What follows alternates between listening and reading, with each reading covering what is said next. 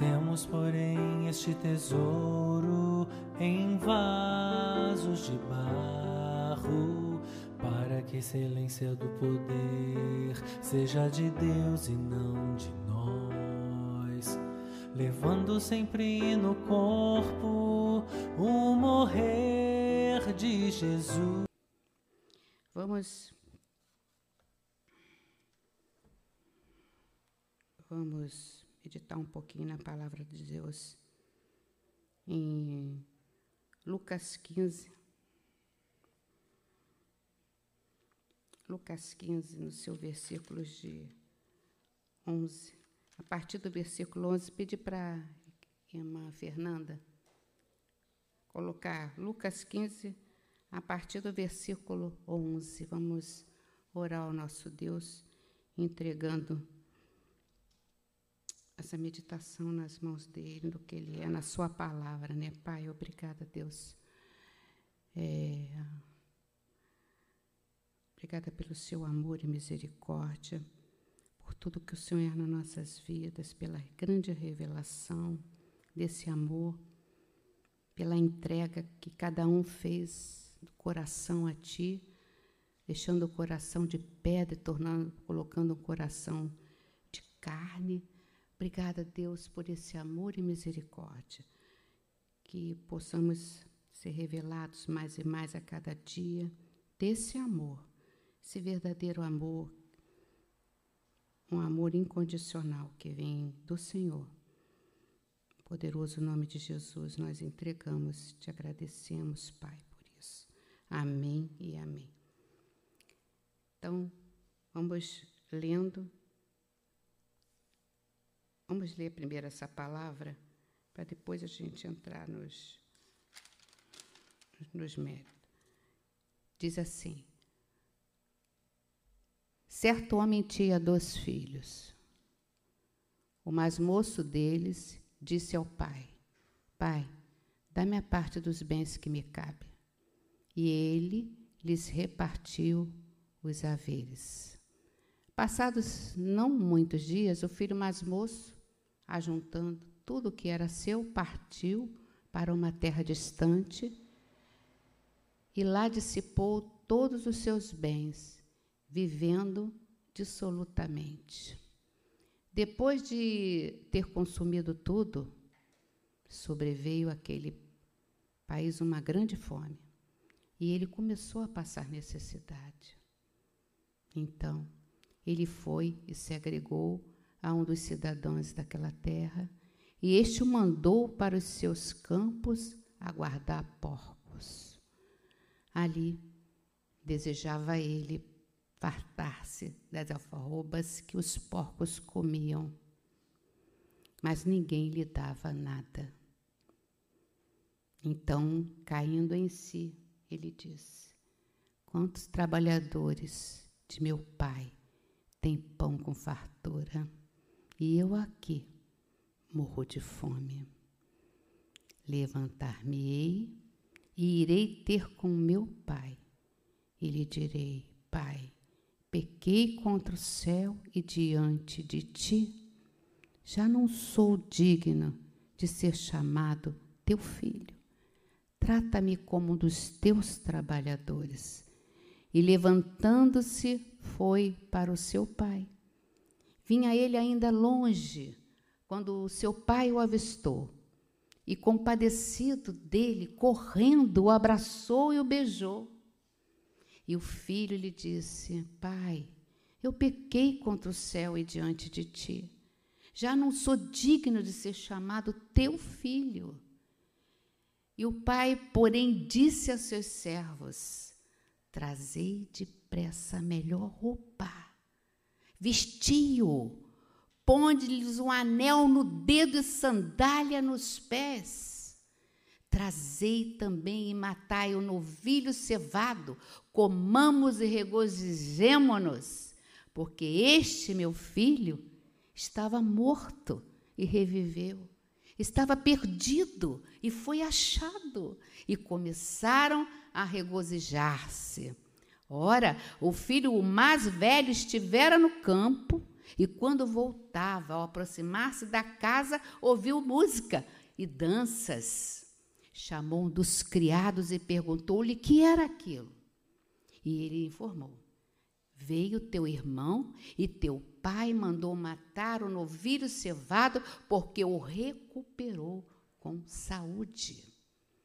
Ele se indignou e não queria entrar. Saindo, porém, o pai procurava conciliá-lo. Mas ele respondeu ao seu pai: tantos anos que te sirvo sem jamais transgredir uma ordem tua, e nunca me deste um cabrito sequer para alegrar-me com os meus amigos. Vindo, porém, esse teu filho, que despediçou os teus bens com meretrizes, tu mandaste matar para ele o novilho cevado. Então lhe respondeu o pai: Meu filho, Tu sempre estás comigo. Tudo que é meu é teu. Entretanto, era preciso que nos regozijássemos e nos alegrássemos, porque esse teu irmão estava morto e reviveu, estava perdido e foi achado.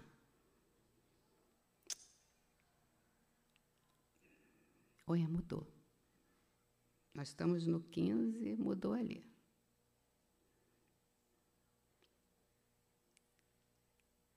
Acabou. O tema central de Lucas 15 é o pródigo amor de Deus, que procura incansavelmente o perdido. Ele procura incansavelmente o perdido. Por quê? Porque Deus é amor. A essência do nosso Deus é amor. E esse amor dele é eterno, é imutável, não muda. Não é igual ao nosso. Não é igual. Hoje a gente ama, amanhã não ama mais. Hoje a gente gosta, amanhã não gosta mais. Hoje está todo mundo junto, amanhã não está mais. Nosso Deus não é assim. É um amor incondicional, imutável. E a causa desse amor está nele mesmo. Nele mesmo e não em nós. Nele mesmo. Ele nos ama não por causa de nós. Não por causa de nós. Mas apesar de nós. Apesar de nós. E o amor dele transcende todas as palavras humanas. O Senhor Jesus, em Lucas 15, eu não vou ler, só comentar, de 1 a 24, ele contou três palavras para enaltecer. Três. O amor de Deus, e nelas nós vamos destacar três aspectos desse amor. Primeiro aspecto, o amor que procura. Ele procura. Ele aqui, ele é representado pelo pastor de ovelhas, que procura a ovelha perdida. Também é a mulher da draga, que estava perdida. E o pai correu para e diligentemente procura essa draga perdida e pelo pai que corre para abraçar, que nós acabamos de ler.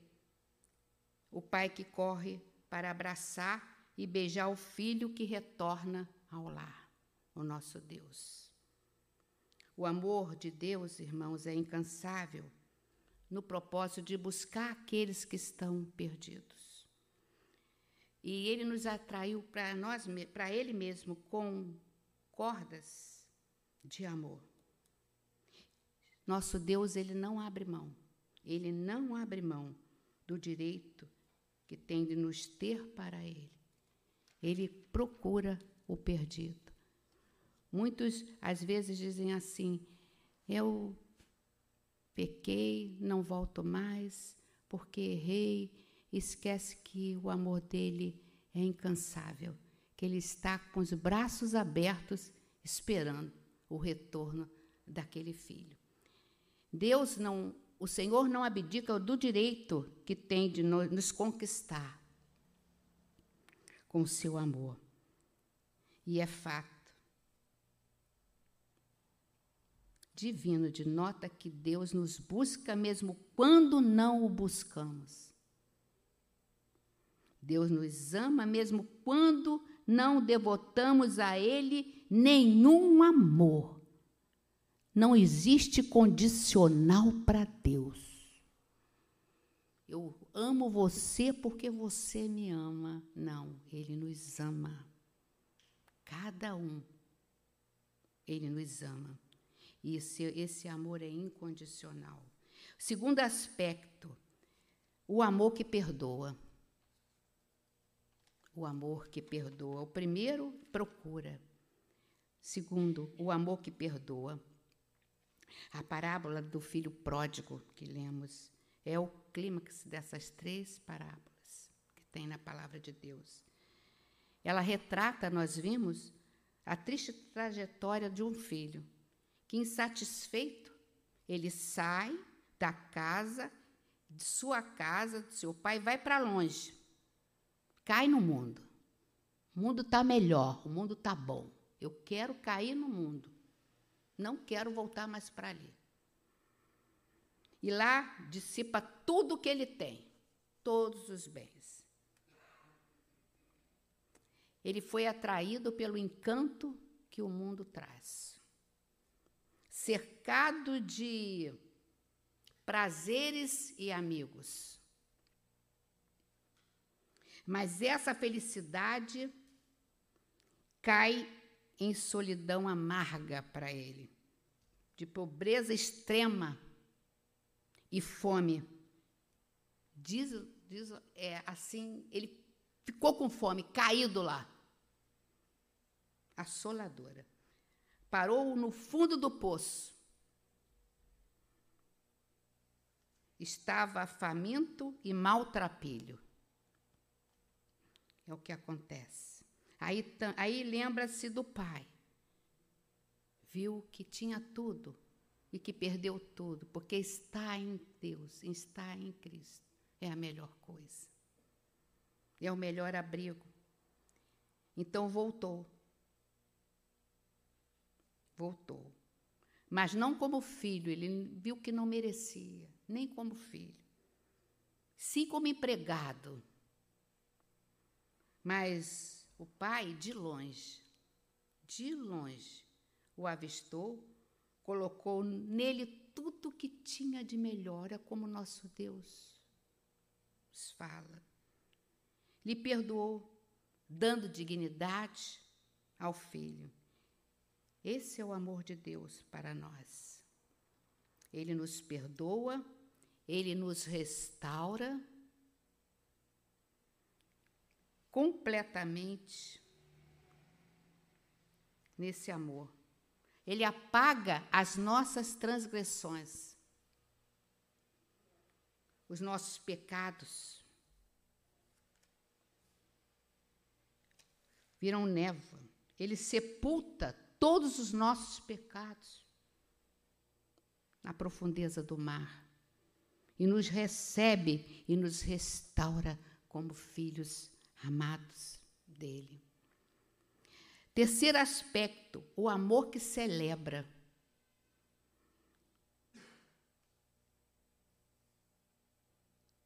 Nas três parábolas, nós encontramos isso, o mesmo desfecho. A celebração festiva pelo encontro do que estava perdido. O pastor Chamou seus vizinhos e amigos para celebrar com ele a ovelhinha que retornou. Está lá em Lucas 15, 9, não vamos ler. O pai mandou preparar um banquete, pois o filho voltou. Celebração. Irmãos, há mais alegria por um pecador que se arrepende do que por 99 que pensam que não precisam de arrependimento. Há júbilo diante dos anjos do céu por um só pecador que se arrepende. Está lá em Lucas 15, versículo 10. A festa na casa do pai, quando o pródigo volta ao lar. Nós lemos: Deus festeja e Deus celebra a nossa volta para Ele. Que grande amor, irmãos. Que grande amor. Isso explica bem a relação que Deus tem com o pecador. Explica. Nós sempre seremos aceitos de volta, onde o amor é verdadeiro. Sempre seremos aceitos. Nunca será tarde demais para demonstrar que estamos arrependidos. Nunca será tarde demais. O nosso Deus não é como nós. Ele não guarda mágoas, ele não guarda rancor. Ele ama seus filhos para sempre e vai sempre ficar feliz de vê-los de volta, retornando a Ele, ao lar, sempre.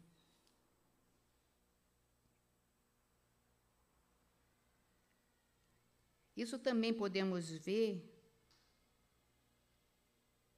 Jesus conversando com no meio ali os fariseus ali conversando, murmuravam contra Jesus.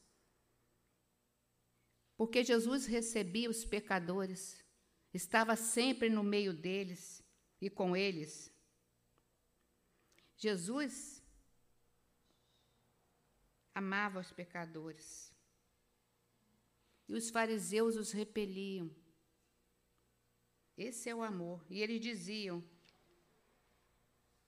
sempre os pecadores que eram indignos desse amor. Indignos desse amor.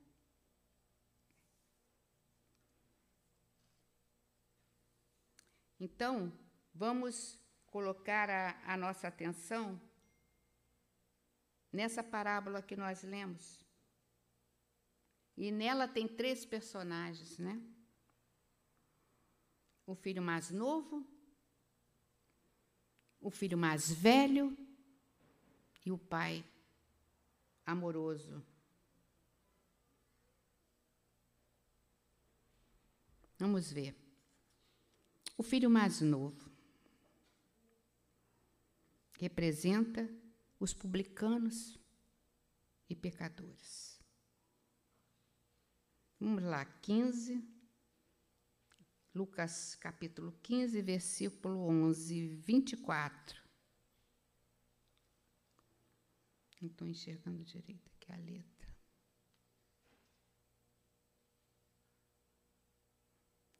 Quinze, onze.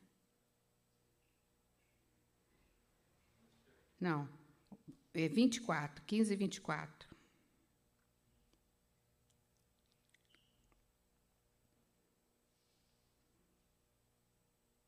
Então está errado aqui. Não é o 24. Vou falar do filho mais novo. Deixa eu pensar aqui, depois eu vejo.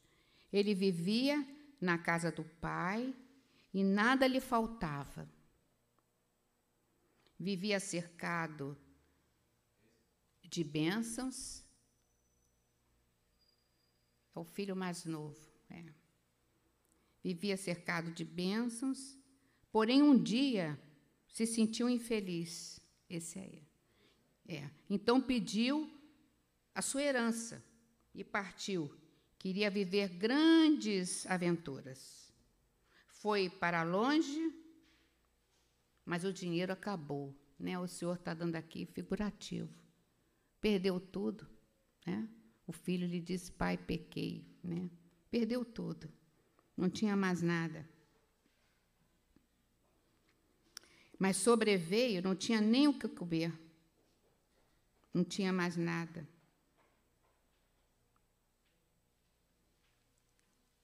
Foi para longe e o dinheiro acabou.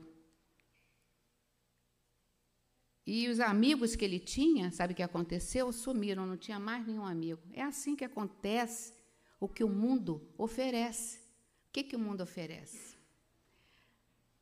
O Senhor disse que, na palavra, diz assim: Maldito o homem que confia no homem, no seu próprio umbigo. A gente tem que ter cuidado. O Senhor nos alerta em tudo. Todos os amigos deles desapareceram, sumiram. Não tinha nem o que comer. Estava com fome, passou necessidade. Foi parar no chiqueiro, como diz a palavra. Dividiu a comida com os porcos.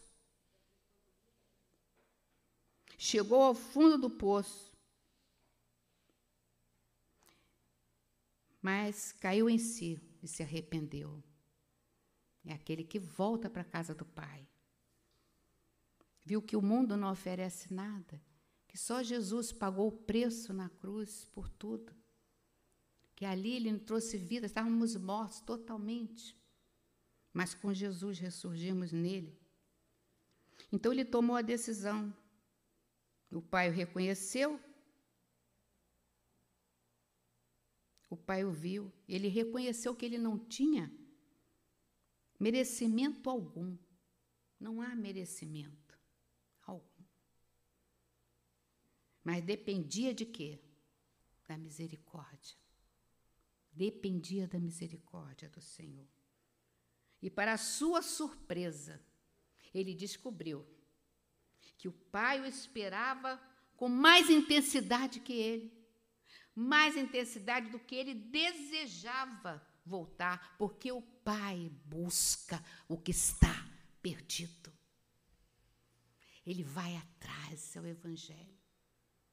Seu pai correu e o abraçou, beijou e celebrou sua avó, a sua volta e o restaurou. Né? Agora, o filho mais velho. Filho mais velho, ele representa os fariseus, os escribas. É, Lucas 15, a partir do versículo 25, vamos lá dar uma olhadinha até o. Deixa eu ver o 32. Diz: Ora, o filho mais velho estivera no campo e, quando voltava ao aproximar-se da casa, ouviu a música e as danças. Está lá. Ele ouviu tudo isso. Continua aí, por favor. Chamou um dos criados e perguntou: O que está acontecendo aqui? O que está acontecendo ali? E ele informou: Veio teu irmão, teu pai mandou matar o melhor que tinha, o melhor novilho, porque o recuperou com saúde. E ele se indignou. Ele se indignou. Estava na casa do pai, como estamos aqui hoje. Se indignou. É mesmo que um entra aqui, sai, vai embora, e você olha para aquele irmão e diz assim: esse irmão está caído no mundo, você não, não ora por ele, não faz nada, ah, já está lá no mundo, está lá no mundão. Deixa o irmão lá, não ora por ele, porque tem que orar para ele sair dessas trevas que ele entrou. E quando ele volta, você fica zangado. Está fazendo o que aqui ainda? Como é que pode? Aí é isso aí. Ele se indignou e não queria entrar. Saindo, porém, o pai procurava conciliá-lo. É seu irmão. Mas ele respondeu ao seu pai: há tantos anos que eu estou sirvo a você sem transgredir uma ordem tua. E nunca me deste um cabrito sequer para alegrar-me com meus amigos, vindo, porém, esse teu filho, que desperdiçou os bens nas meretrizes, tu mandaste matar para ele um novilho cevado, resmungando com o pai. Então lhe respondeu Senhor: Meu filho, tu sempre estás comigo, tu, tu que é meu é teu. Entretanto, era preciso que nos regozijássemos, diz o Senhor, e nos alegrássemos, porque esse teu irmão estava morto e reviveu, estava perdido e foi achado. Yes. Os escribas e os fariseus eram homens considerados doutores mestres especializados no estudo e na aplicação da lei. Os fariseus, sacerdotes que só faziam falavam das suas obras que faziam. Os fariseus hoje, quem são? São líderes religiosos que estão por aí. Um monte. Por aí. Que estabelecem regras no comportamento. Faça isso, faça aquilo. Para ele mesmo não tem regra cobra o seu cumprimento religioso, não olha para Cristo, não vê que é Cristo, que é a essência de tudo aqui, é Cristo, porque Ele deu a vida por nós naquela cruz e ressurgiu, e quem creu revive com Ele, vem morar em nós, o Espírito Santo vem habitar. Ele não gostou, não gastou a sua herança em festas, não fez Nada que envergonhasse ali naqueles momentos o pai. Sempre esteve na casa trabalhando, mas estava perdido, não conhecia o verdadeiro amor. Muitos estão na casa do Senhor assim. Sentam no banco, levantam, saem a mesma coisa. Não praticam verdadeiramente a palavra do Senhor. Há pessoas, irmãos, perdidas dentro da casa do Senhor, que nunca frequentaram coisas que diz que sejam ruins, que para nós é ruim o mundo, nunca se drogaram, nunca se prostituíram, mas estão perdidos, porque não conhecem o verdadeiro amor. Não conhecem verdadeiramente o verdadeiro amor e acusam o outro o tempo todo. Ele vivia na casa do pai, mas não vivia não vivia as dores. Não vivia os principais os mandamentos da lei de Deus. Amar a Deus sobre todas as coisas e ao próximo como a si mesmo. Está lá em Mateus 34, vamos lá, Mateus 22, 34, 40. A 40, vamos lá ver? Mateus 22. Não, olha só, Mateus 22, 34. Aí vamos continuar. Entretanto, é, pode voltar. Entretanto, os fariseus, sabendo que ele fizera calar os saduceus, reuniram-se em conselho e um deles, intérprete da lei, experimentando, lhe perguntou: Mestre, qual é o grande mandamento da lei? Respondeu-lhe Jesus: Amarás o Senhor teu Deus de todo o teu coração, de toda a de todo o teu coração, de toda a tua alma e de todo o teu entendimento. Este é o grande primeiro mandamento. Segundo, semelhante a este é: Amarás o teu próximo como a ti mesmo. Os, destes dois mandamentos dependem toda a lei e os profetas. Esse filho não amou, não ama Deus, representados pelo pai, nem ama os irmãos. Ele não cumpre verdadeiramente o mandamento que o Senhor coloca. E aqui a gente abre um parênteses. Nós estamos vendo a guerra que está. Estamos vendo o que está acontecendo. Irmão contra irmão. É só abrir tua boca. É irmão contra irmão. É uma batalha na, nas redes sociais, quem, quem fica olhando aquilo ali. Tudo quanto é lugar. O Senhor está dizendo: primeiramente, ama o Senhor teu Deus de todo o teu coração. Quem você está amando? Quem? E depois ama teu irmão como a ti mesmo. É a palavra. Ele não perdoou o pai por ter feito o que fez, por ter recebido o filho que estava perdido, pródigo, não perdoou o irmão pelos seus erros. Errou, errou para sempre, não tem perdão. Além disso, ele confiava seu, na sua própria justiça. Não se sentia livre, não desfrutava dos bens do Pai, porque nós temos tudo em Cristo. Tudo nele nós temos. Ele estava com o coração, irmãos, cheio de amargura. Ele ficou contrariado, raivoso pelo que o pai fez ao receber esse filho. Está lá em nós lemos, é, versículo, é, capítulo 15, de 29 a 30. Nós lemos isso, Lucas.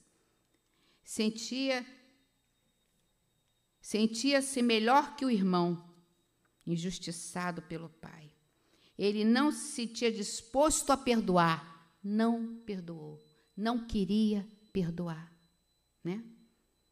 E não veio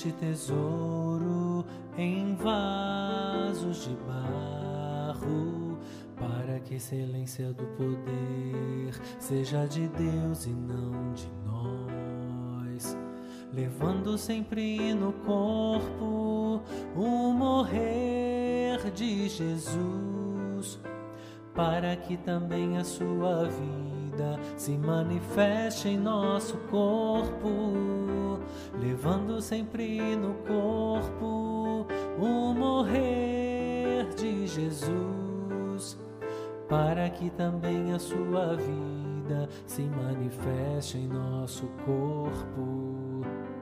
Temos, porém, este tesouro em vasos de barro, excelência do poder seja de Deus e não de nós. Levando sempre no corpo o morrer de Jesus, para que também a sua vida se manifeste em nosso corpo, levando sempre no corpo o morrer de Jesus, para que também a sua vida se manifeste em nosso corpo.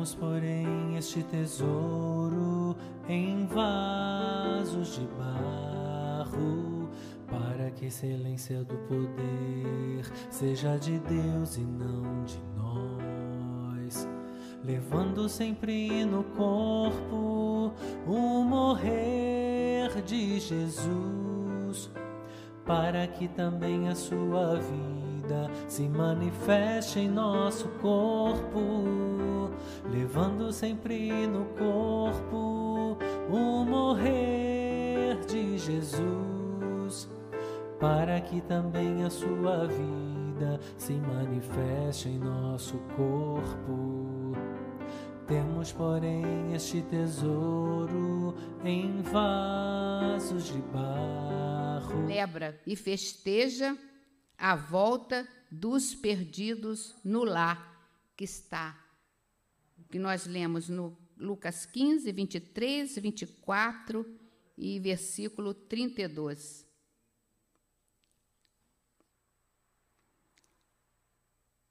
Então, essa parábola ela não dá destaque da alegria do filho que voltou,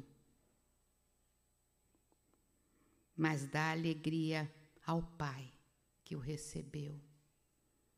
Essa é a verdade. Ele está sempre de braços abertos. Que podemos deduzir que eu e você somos importantes para o nosso Deus. É a criação dele. Ele nos ama. Ele nos ama a ponto de festejar a nossa volta. Ele nos ama. Hoje ele está convidando cada aquele que está longe, aquele que está aqui e não encontrou ele ainda, só está sentado no banco, aqueles que estão ainda perguntando onde está ele, por que, que ele não vem me socorrer, ele está pronto. Ele está pronto. Ele veio para revelar seu filho. Ele mandou Jesus para ser revelado o amor do Pai, que está em Jesus. Quem vê Jesus, vê o Pai. Então hoje ele convida eu e você. As Escrituras convidam também eu e você. O Espírito Santo nos chama. O Filho de Deus está de braços abertos, conclamando: Vinde a mim, vinde a mim todos que estão cansados, todos que estão cansados, sobrecarregados, e eu vos aliviarei. Ele diz: Vinde a mim, vinde a mim. O Pai espera por nós. Lá Mateus 11, 28, acho que é Mateus, vamos ver. Aqui. É que eu boto a letra, não estou enxergando direito. Bota aí Mateus 11, 28, Fernanda. É ele mesmo. Vinde a mim, todos que estão cansados, sobrecarregados, e eu vos aliviarei. O Pai espera por você. Tomai sobre vós o meu jugo e aprendei de mim, porque eu sou manso e humilde de coração, e achareis descanso para a vossa alma. Por quê? Porque o meu jugo é suave, o meu fardo é leve. Não carregue essa mochila pesada nas suas costas. Ele está dizendo assim: vinde a mim, vinde a mim, todos que estão cansados e oprimidos, sobrecarregados, e eu vos aliviarei. Amém, irmãos?